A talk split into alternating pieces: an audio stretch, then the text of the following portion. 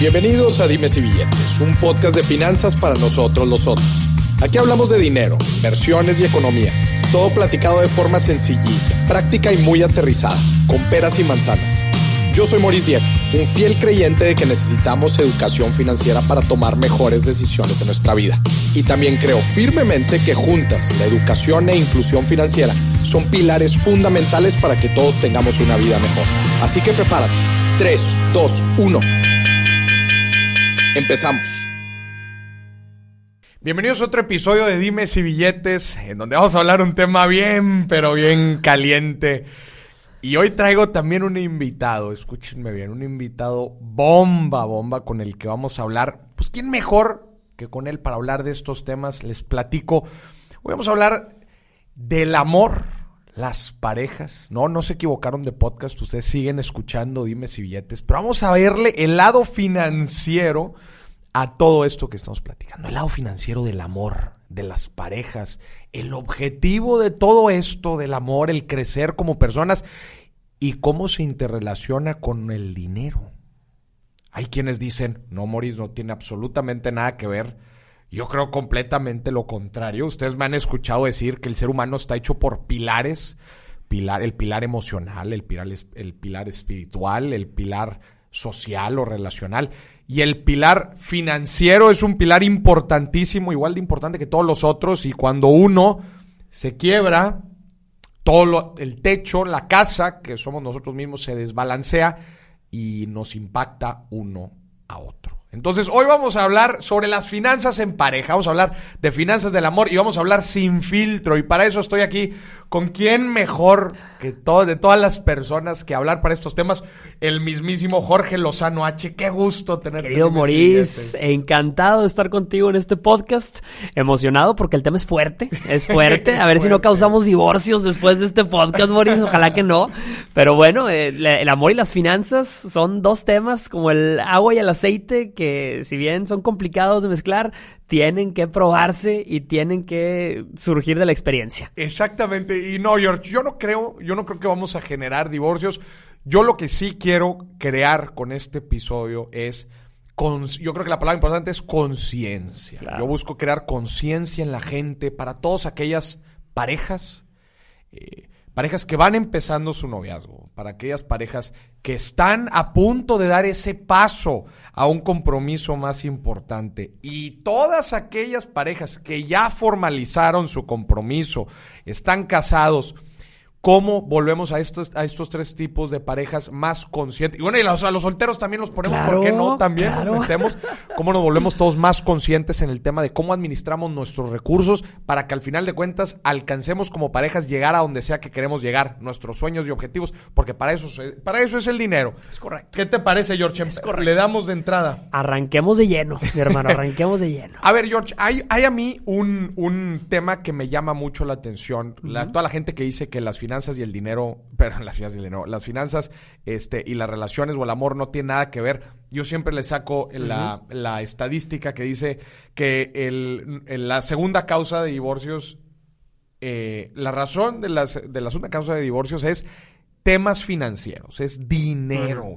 Yo creo que es mucho más importante de lo que creemos, inclusive Claro. yo creo que es la primera, nada más que a los primeros les da, a la primera causa les da, les ha de dar pena, ¿no? Y mira, cuando te vas a casar, Maurice, en las pláticas prematrimoniales, todo el mundo llega bien frescos y listos para casarnos hasta que les tocan el tema. Oigan, ¿y quién va a pagar qué? Si los dos trabajan, ¿quién va, quién va a cubrir cuáles cuentas? Oye, bueno, ¿se va a depender nada más de un ingreso en la casa? Bueno, ¿quién va a tomar las decisiones? ¿El que paga? ¿Y el otro? Oye, empiezan ahí las bronconononas, Moris. Yo he visto gente que cancela matrimonios, que dice, oye, ya todo pagado y todo, pero no nos pusimos de acuerdo con el dinero. Vámonos para atrás, porque como bien dices, es algo crucial, Moris. Es algo crucial. Jorge, es bien importante esto que dices. A ver, nada más para que la gente entre en contexto. Jorge, Jorge está casado, Ah, es cierto. Yo soy soltero. Se me olvidaba. Entonces, vamos, van a escuchar en este episodio.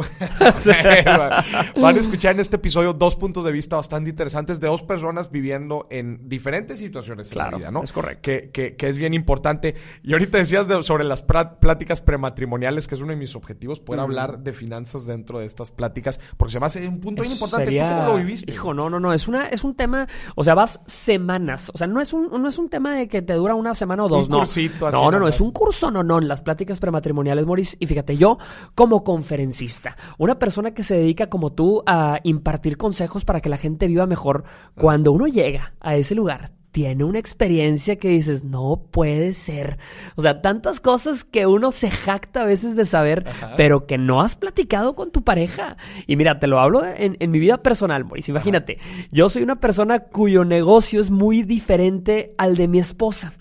Cuando éramos novios, pues la manera en la que nos administrábamos era independiente, ¿verdad? Cada quien se hace garras. Cada quien se hace garras. Ella no veía mis números, yo ni preguntaba por los suyos. Pero nada más nos casamos y mi esposa se dio cuenta de una amarga realidad. Y no es precisamente que no tuviera dinero. Gracias a Dios, cuando yo me casé con mi esposa, me casé en el punto de, de mi vida en donde mi, mi negocio despegó también, ¿verdad? Pero el problema que se dio cuenta mi esposa es que se había casado con un hombre terriblemente mal administrado. Híjole, no, No, puede no, no, ser. yo- yo- es más, yo no sé qué hago en este podcast. Bueno, es que yo soy la parte de administrar y cuadrar y tú eres la parte del amor, entonces ahí exacto, exacto. viendo. Aquí está, aquí está la analogía perfecta. Oye, entonces empezamos con esta disyuntiva cuando llegamos a las pláticas prematrimoniales en donde, ¿qué va a pagar qué? Y me empieza a rascar. Oye, a ver, ¿y, cuánto pagas de esto? Y yo, no, no sé. Eh, ¿Y cuánto te cuesta esto? ¿Cuán- ¿Cuánto, gastas en cenas? Eh, pues no sé, empezaron las broncas. Bueno, yo siempre he dicho que los problemas en el matrimonio empiezan en el momento en el que te sales de la iglesia. en ese momento No, empiezan las broncas. Y, eh, y sin duda las finanzas son un tema que si no has tratado, y tú que, tú que me estás escuchando, que a lo mejor tienes novio o novia, y no han tocado ese tema, no le has rascado a las finanzas de tu novio, es más, si ya lo viste encuerado al hombre, o si ya la viste encuerada, pero no te ha encuerado su Excel en donde se administra, aguas al momento de dar el sí, aguas al momento de escoger casarte. Esa frase la deberíamos de poner en una piedra, güey. La debería, debería ser un mandamiento, güey. Si ya lo viste encuerado otra vez y no te ha encuerado su Excel, aguas. Entonces tú llegas, Jorge, a estas pláticas prematrimoniales y, y tu ahora esposa se da cuenta que, que no, que no eres buen Que no, que no administrado. traigo nada en el moral, te en va. la administración. Es algo bien interesante que me gustaría ahorita profundizar, eh, porque la gente cree que, hay, que eso es malo o que hay una cierta, y a esto yo le llamo dinámicas de relación. Ajá. Hay, a ver, hay, re- hay relaciones en donde hay de todo, en donde hay veces el, el hombre es el que administra, hay veces eh, hay relaciones en donde la mujer administra, hay veces en donde los dos son administrados y hay veces en donde ninguno es administrado. ¿Verdad? ¿Cuál es mejor? ¿Cuál es peor? Yo siempre les digo, Jorge, no sé qué, qué opinas tú, yo les digo, las que les funcione. Totalmente. Mira, ahí te va. Cuando yo me casé, lo primero que hice fue una decisión que yo creo que es la que Dios me iluminó, la mejor decisión que he tomado en mi vida.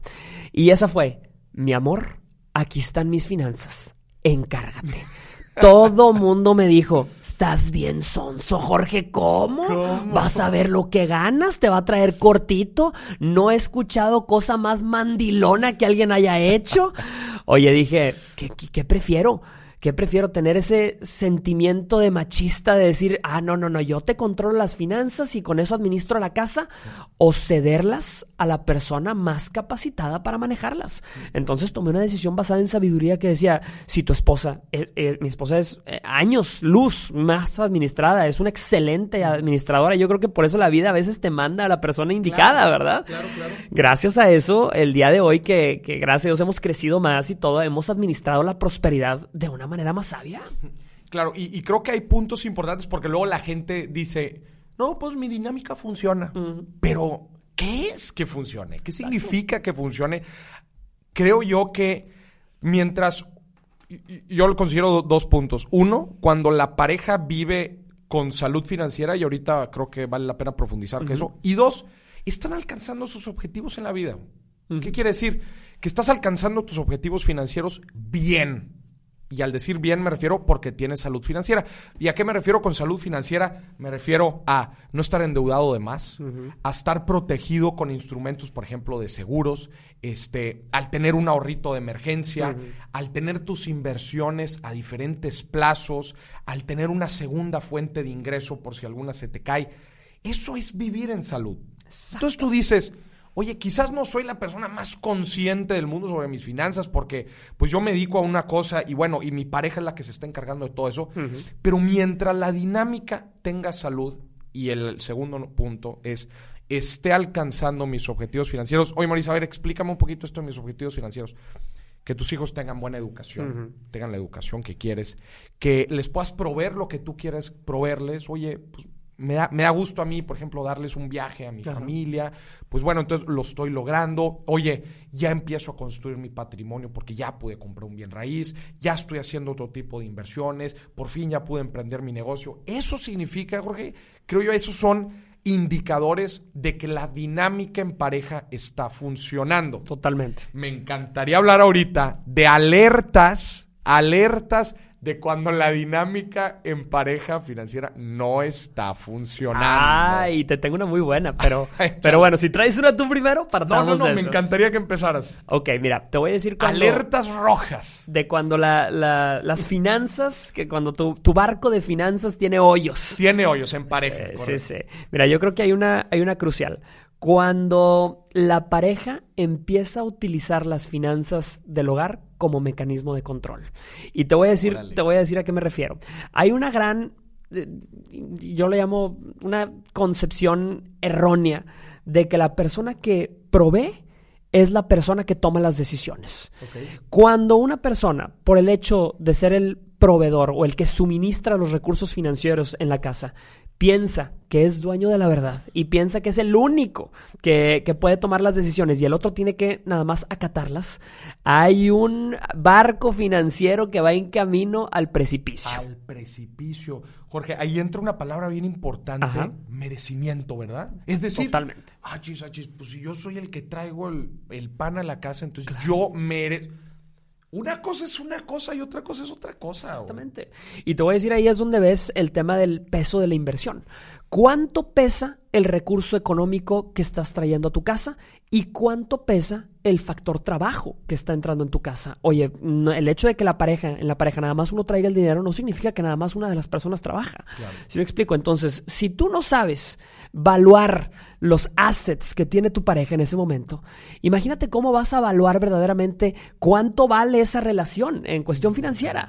Oye, no sabes cuánto está aportando cada quien porque tienes una concepción errónea de que el dinero es la única, el único asset que tiene esa pareja. No, al contrario, yo creo que el trabajo tiene un valor y como tú bien sabes, el valor del trabajo es altísimo, ¿verdad? Entonces creo que lo primero es valuar verdaderamente el papel que ambos tienen en la pareja y no cometer el error de que nada más porque yo traigo el dinero, yo soy el único destinado a tomar decisiones. Pues yo traigo el dinero, entonces yo decido dónde nos vamos de vacaciones. Todos se friegan. Sí, pues, ¿qué es eso? Imagínate, ¿no? Creo que es un punto bien importante, Jorge, Ajá. que mencionas, el a una relación, a una pareja, a una familia, eh, hay varias cosas, hay distintas cosas que aportan, llamémosle valor. Exactamente. Valor. Hay varias cosas que aportan valor. Algo que aporta valor definitivamente es traer dinero a la familia. Pero hay es. muchas otras cosas. Hay valor en educación, hay valor en trabajo, en hogar. Hay, valor, hay muchísimos otros valores que tenemos que considerar. Ahí te va alerta número dos. Fue- Alerta número dos. Infidelidades financieras. Ay, Dios mío. Dios, mío, ya se puso caliente esto. Me gusta. Infidelidades financieras. Hay muchísimos casos en, en donde se da, en donde adquirimos una deuda, Ajá. imagínate, o adquirimos algo, una compra que nos da en la torre nuestras finanzas, nos van a mantener apretados, nos van a mantener hasta acá y la otra persona no sabe. Hijo, no, no, no. Estás tocando un tema delicadísimo. Delicadísimo. Pero es que al final de cuentas, yo lo veo así, Jorge. El dinero es la gasolina que tenemos en nuestro auto, que nuestro auto lo queremos conducir al destino que son a donde queremos llegar en la vida. Ajá. ¿Qué pasa? Imagínate si tú vas ahí en la carretera con tu auto, ¿verdad? Y pues bueno, el, el recurso, uno de los recursos principales, pues es la gasolina, ¿no? ¿Qué pasa si tú con esa gasolina pues empiezas a pues jugar ahí, a hacer lumbre y la fregada sin consultar a los demás? Exacto. Y luego no vas a llegar a donde quieras y luego la gente se va a preguntar, oye, pero pues no teníamos gasolina para esto. Ah, no, pues es que le presté gasolina aquí a, a un motociclista que pasó por aquí, este, y pues tiré un poquito, este, me di un lujito yo que necesitaba algo para... Oye, muchas y muchos por eso se divorcian. Y mira, si nos está escuchando el día de hoy, yo te pregunto, imagínate que tu pareja y tú, con años de trabajo, guardaron, juntaron, no sé, ¿qué te gusta? Unos 600 mil, 700 mil pesos en el banco y de repente un día llegas a tu casa y tu, tu esposo te dice, te tengo una sorpresa, mi amor. Tú dices, ¿qué? Mira, sal aquí a la cochera, ¿sales? Compré un barco. ¿Cómo que un barco, José? No tenemos ni salida al mar aquí donde vivimos. Pero, mi amor, para cuando vayamos a la playita, mira, ya tienes tu barquito. Muchas que nos están escuchando el día de hoy, estoy seguro que dirían, Jorge, yo me divorcio. Moris, yo me divorcio si me hace eso. Infidelidades financieras para mí yo creo que es, mira, si una persona no puede serte fiel en el gasto, ¿cómo esperas que te sea, sea fiel el resto de tu vida? O sea, si, si en la, la fuente de, de sustento, de manutención, no te puede ser fiel, imagínate, ante una tentación más grande. Claro. Por eso yo creo que es tan importante y me da mucho gusto que lo metan en las pláticas prematrimoniales, porque es algo tan fundamental que de hecho voy a decir otra alerta, no Ajá. sé si traías otra en mente, pero yo voy a decir otra que, que a mí se me hace fundamental el no hablar de finanzas, güey. Totalmente. Punto, güey. Tan fácil como eso. Oye, llevas 10 años con tu, imagínate, una, una pareja que lleva Ajá. 10 años o ya 5 años o ya que ya estás a punto de empezar a platicar sobre un compromiso más grande y nunca has hablado de dinero. Híjole. No, no, no, no, no. Oye, ¿qué hacen sus papás? Exacto. ¿A qué se dedican? ¿Cómo, cómo, cómo, ha, cómo ha vivido, cómo ha sobrevivido todos estos años? Claro, güey. No, no, o no. sea, a mí en, en verdad me llama mucho la atención la in, o sea, cómo no te da, cómo no has platicado de un tema tan importante. güey? Y mira, para muchos es un tema tabú. Cuando estás con tu Es- pareja, ese es el tema, güey. empieza a salir el tema a flote y dices, no quiero hablar de eso, mi amor. No, no me gusta hablar de esos temas. No, mi amor, ¿para qué nos peleamos? ¿Para qué sacamos eso? Y al contrario, eso te va a ahorrar peleas en el futuro, te va a ahorrar discusiones. Claro, definitivamente, güey. ¿Tienes otra alerta? Sí, tengo otra, tengo A ver, otra. y mira, este es para los que están ahorita saliendo con una persona o son novios. Alerta crucial. La pobre o mala evaluación del potencial financiero de tu pareja. Uf, Ahí te va. es una bomba, güey. Ahí te va. ¿A qué me A ver. refiero? Si el hombre es huevón, si es flojo, si sabes que no le gusta trabajar, ¿qué te hace pensar que va a prosperar? Si es pato, si camina como pato y habla como pato, el mendigo es pato. O sea, no, hay- no le busques tres patas. Eh, ¿Cómo no vemos eso, verdad? Y fíjate, hay- e, el, el gran problema es ese, que a veces conoces a una persona y depende de la edad o de la época, de la, de la etapa de madurez en la que lo conozcas, tus, tus métricas de evaluación son diferentes. Yo siempre te digo, oye, es importante que te fijes en ciertas cosas en un hombre. Cuando estás en cierta edad, te fijas que sea atractivo o te fijas que la mujer sea atractiva. Oye, sí, eso tiene valor probablemente en cierta época de tu madurez. Pero hay un factor crucial y no estoy hablando del dinero. Muchas o muchos pensarán, ah, yo quiero a alguien que, que traiga lana. Yo no me quiero casar para ir a sufrir. Yo no quiero bajar el estilo de vida que tenía cuando estaba con mis papás. No, yo quiero casar para que me vaya mejor. Entonces quiero buscarme a alguien que tenga solvencia económica. Tampoco. Yo a lo que estoy, a lo que me refiero es a que te encuentres a una persona que tenga potencial. Esa es la palabra importante, güey, potencial. Pero vamos a ponerle sazón a esta conversación. Ajá. Hay que verla desde los dos puntos. Claro. Porque uno, estoy completamente de acuerdo contigo, en donde dices, oye, no hay, este güey no da señales, da ¿verdad? señales. De que- no da señales de que, de que le pueda ir, de que, de que le echa ganas, güey, de que... Y, y muchas veces siento yo que, que nos hacemos como harakiri, güey. la- no, pues, de- pues es medio huevón, pero, pero bueno, pues este, pues ahí se levanta más o menos temprano, ¿verdad? O, o él te hace el harakiri y te dice, mi amor, no te preocupes, cásate conmigo, te vas a morir de hambre un mes nada más, pero después te acostumbras. Olvídate. Imagínate. Pero bueno, yo quiero poner el otro lado de la moneda. Porque pasa muchísimo y, y yo he platicado con bastante gente que está en esta Ajá. situación. Los emprendimientos no, no son sencillos en un inicio. Ajá. Los emprendimientos, la gente que está echándole para tratar de, de- de arrancar un negocio porque tiene ya una idea, tiene una pasión que la quiere sacar adelante. Y pues, en, en- que me atrevo a decir que la mayoría de los casos, los primeros momentos, los primeros años, me- eh, años inclusive, este, no son sencillos. Hay veces hasta ni el negocio gana lana, pero bueno, pues es de estarle metiendo y tú traes tu aventura, traes tu sueño, traes tu meta hacia adelante. Exacto. Pero se topan con la disyuntiva de que, o con la situación de que pues su pareja, oye, pues oye, yo ya me quiero casar, este, y pues bueno, este, y pues ya nos tenemos que ir a vivir juntos y la fregada. Pero pues ese negocio no se ve que vaya a arrancar. Entonces, George, hay veces es complicado el decir, oye, este, pues esta persona quizás ahorita no le está yendo bien, pero tiene empuje, tiene, tiene garra. y, pues los negocios hay veces, es de, muchas veces de, de- de muchos muy circunstanciales. Totalmente. Y hay veces batalla la gente para ver eso. Decir, no le está yendo bien ahorita, pero en unos años quizás le vaya bien. Eh, por eso yo, yo digo que es increíblemente redituable el tenerle fe a una buena pareja. A una pareja con potencial es un salto de fe, Moris. Es un salto de fe en hombres y en mujeres, ¿eh? Porque mucha gente dice, ay, es que le invierto al hombre, le invierto tiempo en donde sí me voy a morir de hambre, a lo mejor voy a sacrificar ciertos lujos a los que estoy acostumbrada, pero bueno, eventualmente le va a ir bien y vamos a prosperar. No, no, no, no, no. Es hombres y mujeres. Claro. Porque te voy a decir una cosa. Claro, claro. Por más que traigas tu emprendimiento, por más que traigas tu proyecto, yo te reto. Cásate con una mujer que no sea sabia para las finanzas. Y dime si prosperas. Imagínate. Márcame en 10, 15 años que te casaste con una mujer que no sea sabia para invertir, para gastar, sabia para ahorrar, sabia para, para generar. Y tú dime si prosperas.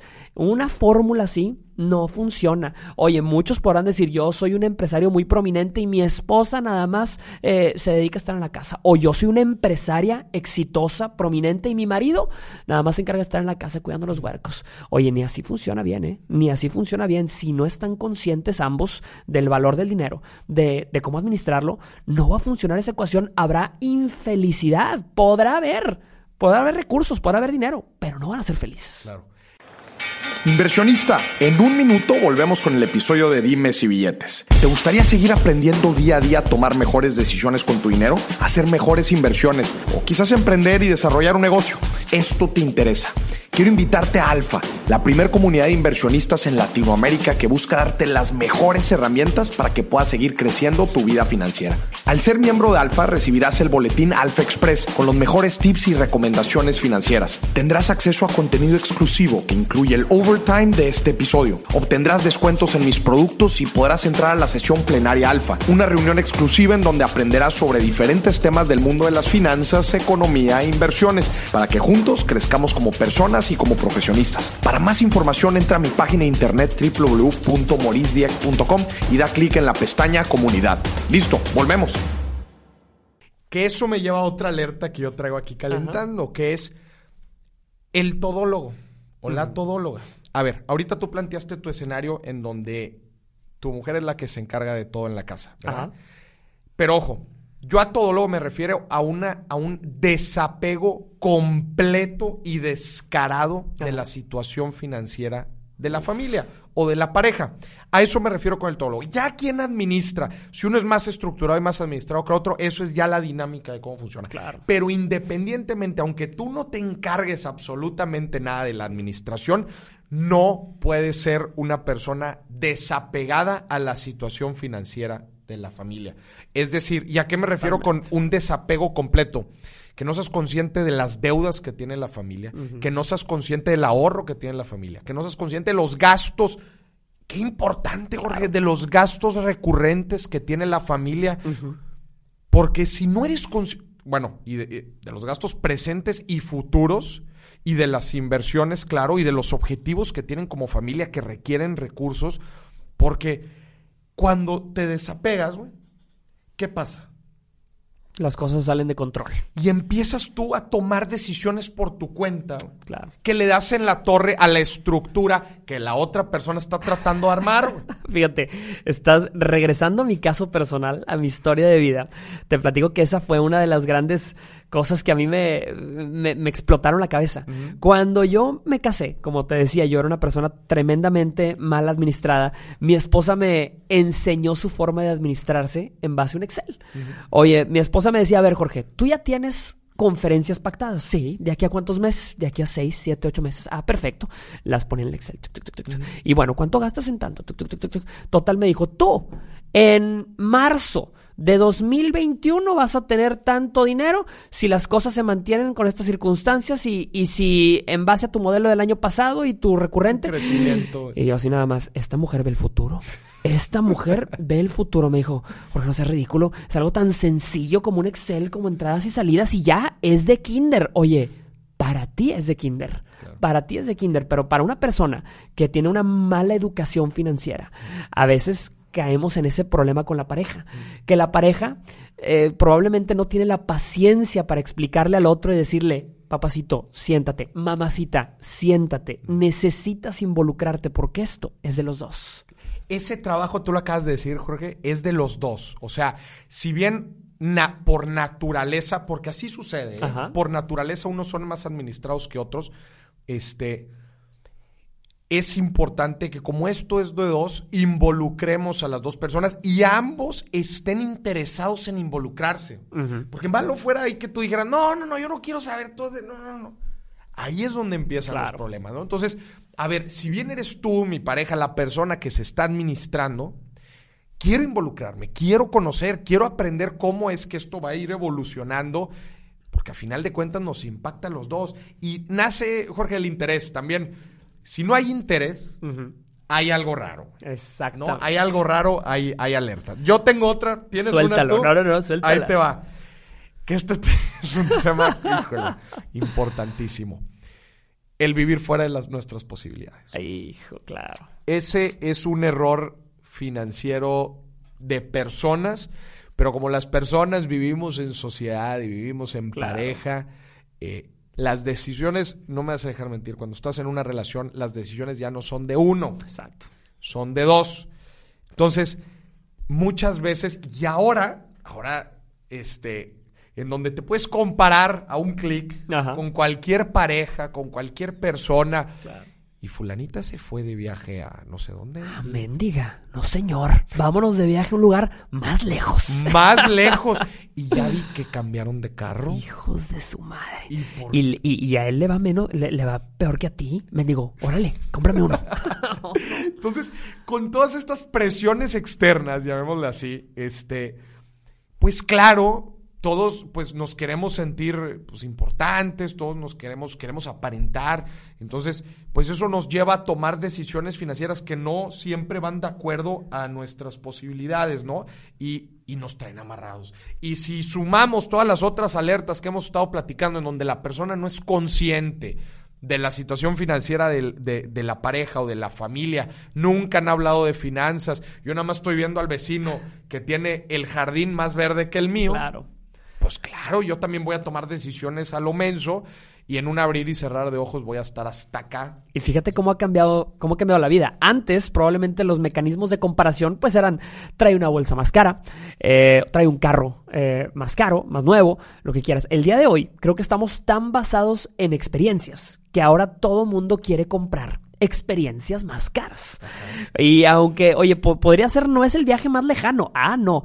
Pero si fulanita hizo un picnic y contrató a Picnics México, que es una cuenta de Instagram que hace picnics y costó carísimo, quiero que, quiero que mi, mi vida sea más instagramiable. Como tú bien lo dices. Quieres hacer experiencias más instagramiables, tienen un costo y mucha gente por, por el puro hecho de decir quiero que quiero aparentar, quiero verme, quiero parecer, están dispuestos a cubrir ese costo con dinero que no tienen. Totalmente de acuerdo. Ah, hay un punto bien importante aquí, siguiendo hablando de vivir fuera de nuestras posibilidades. Y ahorita estábamos hablando de eso antes de que empezara el episodio. Este, uno de los grandes riesgos financieros a los que se enfrenta cualquier familia, Jorge, es cuando los ingresos dejan de ser tan grandes o tan. o dejan de ser como eran antes. Claro. Es decir, nos corren de nuestro trabajo, a nuestro negocio nos empieza a ir pues no tan bien. y esto va hasta cuando te retiras, Claro. hasta cuando te retiras, ¿no? En general, cuando nuestros ingresos se empiezan a bajar. ¿Qué pasa, Jorge, cuando nuestros ingresos empiezan a bajar? Nuestros gastos no necesariamente bajan. Y esa sensibilidad financiera que debe tener la pareja, ambos, y en- yo diría que hasta los hijos también deberían ser conscientes de la situación financiera en la que se encuentra la familia, pues nos lleva a tomar decisiones financieras otra vez que nos dan en la torre. Y ahorita platicamos del síndrome de la vara. ¿Sabes cuál es el síndrome no, de la no, vara? Ahí te va cuál es el síndrome de la vara. En una relación tú vas poniendo la vara con el estilo de vida que vas fijando. Pero donde lo dejas, la vara solamente va hacia arriba, no hacia abajo. güey. Desde ahí para arriba. Si ya, no quiero decir nombres de marcas, pero si ya los llevaste por una aerolínea de primera clase, ya no la vas a bajar al, al- al economy class. Exactamente. No, si ya, lo, si, si ya la- si ya llevaste a tu pareja a un restaurante bien fregón, acá todo nice, ya no lo puedes, ya no lo puedes llevar al fast food. Ya no te va a aceptar los tacos de la esquina. ya no te va a aceptar los tacos. Es bien difícil, pero, pero conociendo las dinámicas financieras de la gente, hay ups and downs. Totalmente. Y esa es una buena pregunta para la gente que nos está escuchando, ¿eh? Si pueden dejar la respuesta a esta pregunta en comentarios o mandárnoslo a través de las redes sociales, yo les preguntaría.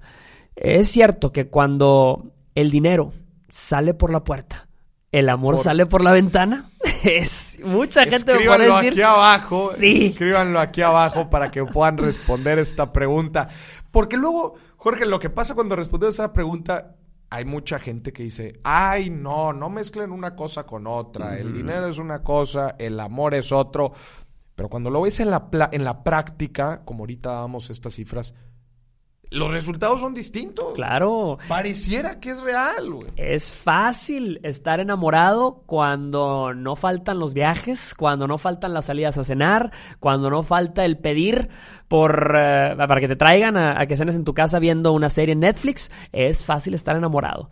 Pero cuando no hay para salir con el gasto mensual, cuando volteas a ver a tu pareja y no sabe cómo le va a hacer para sacar ese proyecto adelante, ahí es donde verdaderamente uno conoce con quién se casó. Exactamente. Verdaderamente, ahí es donde yo veo el salto de fe todavía mm, más amplificado. O sea, si verdaderamente tu pareja confía en ti para que la vayas o lo vayas a sacar de una crisis, adelante, mira, ese es para toda la vida. Ese es para toda la vida, güey. Qué, inter- qué, qué, güey, qué chingón acabas de decir. Porque también a, a mí se me es importante mencionar a la gente que eh, en la vida en general hay, hay épocas de vacas gordas y hay épocas de vacas flacas. Y la, y la persona que te aguante las vacas flacas porque confía en ti, güey. Porque te ama, güey. Porque tú eres una persona que le ha aportado valor y, y vale lo suficiente para ella. Esa es una persona para toda la vida. Porque hay muchas otras que cuando estamos en las vacas flacas son las primeras en salir. Totalmente. Eso ya de entrada te quiere decir algo. Claro, Entonces, cuando haces que- los votos y te dicen en la enfermedad y en la salud, nunca te acuerdas de la enfermedad, honestamente, no te acuerdas de la enfermedad. Yo no me caso si yo no me casé para que te enfermaras todo el- cada martes, pero cuando hablas de la prosperidad y la pobreza, la gente se lo toma a juego, pero verdaderamente llegan, lle- hay gente que nos está escuchando que seguramente ha pasado por eso, que tienen sus negocios muy prósperos cuando se casaron, pero de repente llega una crisis y yo por eso siempre tengo la filosofía. Cuando yo, cuando yo conocí a mi, a mi esposa, Ajá. yo no, yo no era un conferencista conocido, yo no andaba eh, presentándome en ningún lado, hombre, andaba ahí en empresas apenas, haciendo mis pininos, eh, ten- tenía un carrillo ahí medio, más o menos, eh, pero mi esposa mm, o no se fijó en eso o vio potencial, ¿verdad? Vio Que, era lo que tú decías. O sea, el, el en verdad identificar potencial de. de ¿Verdad? Supo leer, güey. Mi esposa viene de una familia de empresario, de un empresario muy eh, conocido. Entonces mi esposa venía acostumbrada a un estilo de vida. Yo verdaderamente me la rifé en el sentido de, yo no sé cómo le voy a hacer. Es importante para mí que mi esposa mantenga este estilo de vida, pero de alguna manera tengo que hacerla.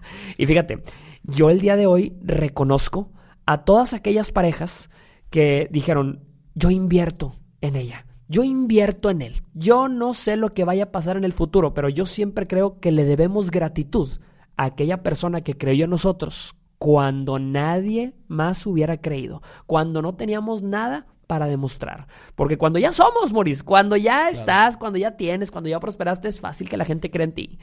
Y eso que acabas de decir, Jorge, es un, es un fundamento financiero. En cualquier proyecto de inversión, cuando tú inviertes en una etapa temprana, ¿qué pasa cuando inviertes en una etapa temprana? Naturalmente, vamos, te voy a poner un, un desarrollo inmobiliario, por ejemplo. Si tú inviertes en una etapa muy temprana, güey, no hay nada, güey. Exacto. Es un terreno, güey. No han ni puesto la primera piedra, güey.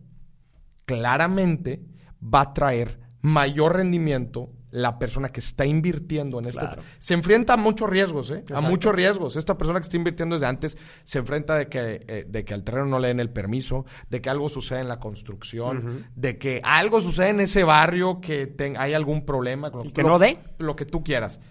Pero esa persona va a traer mayor rendimiento que una persona que llega cuando ya la cuando ya el edificio está construido. Exactamente. Que llega a entrar. Es justamente lo que acabas de decir. Entonces, definitivamente, para todas esas parejas que apuestan, no, no que apuestan, que invierten en su, en su pareja porque en verdad creen y en verdad lo quieren y lo aman, esas parejas en verdad, muchas, muchas fil- Así felicidades. es. Yo creo así que, es. yo creo que eh, en general vale la pena.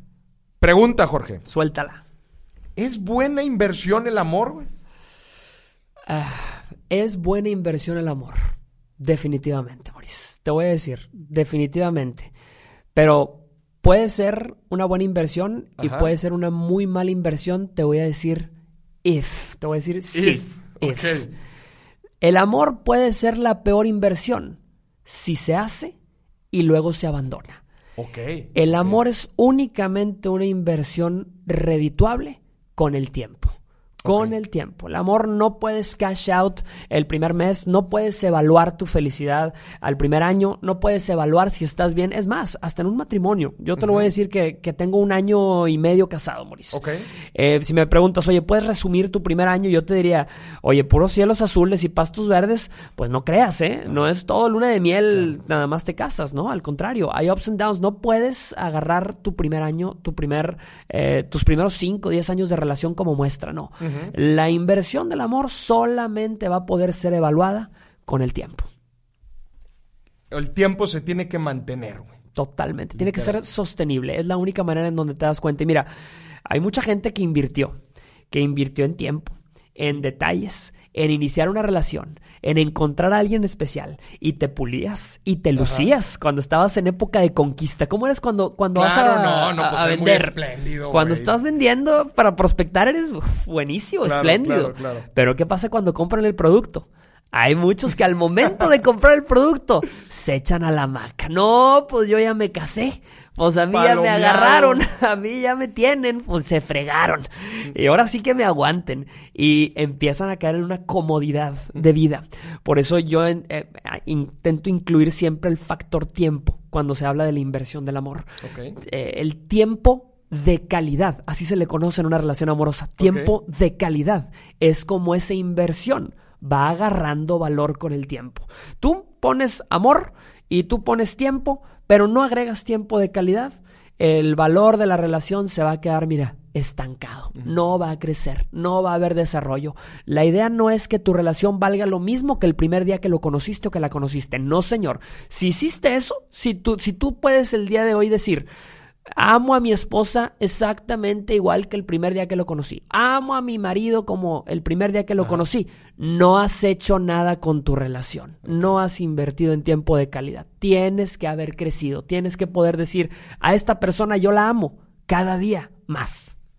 Y también porque las relaciones, Jorge, van evolucionando, güey, ¿no? O sea, e- esta idea, esta idea del enamoramiento, güey, del, del el- el- la etapa de, de, ¿cómo le dicen? Este, la luna de miel, la etapa de la luna de miel en donde todo es hermoso y la fregada. La gente que cree que eso es el amor está completamente equivocada, güey. Totalmente equivocado. Las relaciones van caminando y hay una, hay una frase a mí, que, una analogía que me gusta mucho, que es decir, eh, la, la, tu pareja debe ser un compañero de vida. Así es. Alguien que te acompañe, no debes de quizás esa pasión con la que sentías, la tienes que ir construyendo, güey, debes de irlo manteniendo, ¿no? Creo Mm. Así que eso es. es. bien importante. Y como mencionábamos ahorita, o sea, la parte financiera es algo que debe ir acompañada, porque toda relación busca crecer. Totalmente. Busca crecer y crece de la mano. O sea, uno de los pilares fundamentales del ser humano, como ya mencionábamos ahorita, es el, el- el- la parte de fin- eh, financiera, güey. Así Sí. como cualquier otro, la parte emocional. Cuando una persona en una relación no está bien emocionalmente, güey, claro que le da en la torre a todo lo demás. Claro. Cuando una persona de, de la, de la pareja, de la familia, tiene problemas sociales, este, con, con alguien, tiene problemas reputacionales, lo que tú quieras, claro que va a afectar. Oye, eso lo vemos con muchísimos políticos. Totalmente. ¿Verdad? Que tienen algún quemón, por ejemplo, de forma social. Pues claro que le da en la torre a toda la estructura, a toda la estructura. eh, Y en paz mental lo es. Mira, yo sé que a ti te escuchan muchos empresarios, muchos emprendedores. ¿Cuánta gente que me está escuchando, emprendedoras y, y empresarias también, que, que cuando no están bien con su pareja, no pueden estar bien en el negocio? No pueden estar bien, ahí estás preocupado todo el día. Oye, así sea tu actividad la más sencilla en el día. Estoy haciendo un Excel, estoy haciendo un Excel. No vas a estar cómodo haciendo el mendigo Excel si estás mal con tu pareja. Eso desde la raíz te pesa, te cala. Entonces yo por eso le digo a la gente, la inversión del amor es tan importante que si no tienes esa inversión funcionando bien, es probable que ninguna otra te esté funcionando correctamente. Qué importante, güey. Y vamos a verla también desde el otro punto de vista. ¿Cómo quieres estar bien con tu pareja si nada más estás pensando, güey, en la deudota que tienes que pagar, güey? Claro. O sea, es, es una, es una, es un ciclo que se retroalimenta, güey. Que otra vez, busquemos. Es como el hacer ejercicio, o sea, también el hacer ejercicio, el estar bien mental, psicológicamente y físicamente, otro pilar importante del ser humano. Debemos darle la importancia a todo eso. Claro, cuando no estás bien con tu pareja, ahí te encargo tu rendimiento. ¿Qué tan productivo vas a hacer en tu trabajo, en tu negocio? Nuevas ideas, vas a buscar eh, romper nuevos mercados, lo que tú quieras. Pero viceversa, güey. Y fíjate cómo está el ciclo, como, como perfectamente lo planteas. Oye, gastas dinero para impresión que no tienes. Que no tienes. Que no tienes. Partamos de gastas dinero que no tienes para impresionar a una pareja. Te endeudas. Eh, estás todo el día con el Jesús en la boca porque estás endeudado y por ende le estás quedando mal a la misma pareja que estás gastando dinero que no tienes para impresionar. Claro, y como güey. te la vives chambeando, buscando de dónde sacas para pagar esa mendiga deuda, no sales, no vas al gimnasio, no te preocupas por ti, que eso verdaderamente es lo que podría estar nutriendo a tu pareja. No tienes tiempo para darle tiempo de calidad porque tienes tu mente en todos lados. Güey, es, Es un ciclo me, gustó, destructivo. me gustó cómo lo pusiste, güey. Que se va dando vueltas, pero de muchas formas. güey. Totalmente, O sea, de, muchas formas se va, se va retroalimentando. Y también me gustaría agregar una parte aquí que se me hace súper relevante, güey, que es el tema familiar, güey. A mí me dijeron, cuando tú te cases con alguien, no te casas con la persona, te casas con la familia, güey. Amen, brother. Amen.